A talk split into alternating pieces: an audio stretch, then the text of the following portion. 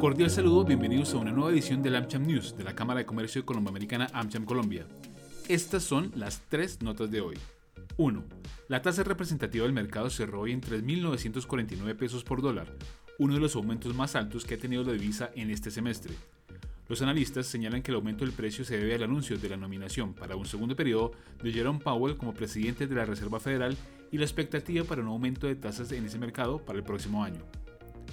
Esta noticia, si bien representa más pesos para los exportadores, encarece las importaciones y hace más complejo el comercio exterior teniendo en cuenta la crisis de contenedores y las dificultades logísticas que atraviesa el comercio exterior en el mundo. 2. El Ministerio de Salud informó que en las últimas 24 horas se confirmaron 2.478 casos positivos de COVID-19 y 50 personas fallecidas como consecuencia del virus.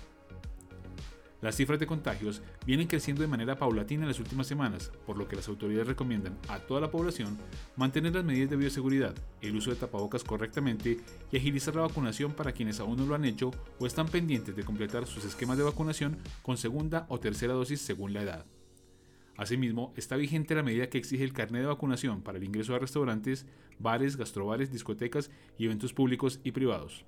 No olviden portar su carnet de vacunación. 3. La próxima semana los invitamos al conversatorio Tecnología y Gobernanza, retos y oportunidades para la sostenibilidad e innovación social con el apoyo de Ecopetrol. Y también estaremos hablando sobre los retos en materia de facturación electrónica con el apoyo de Sobos.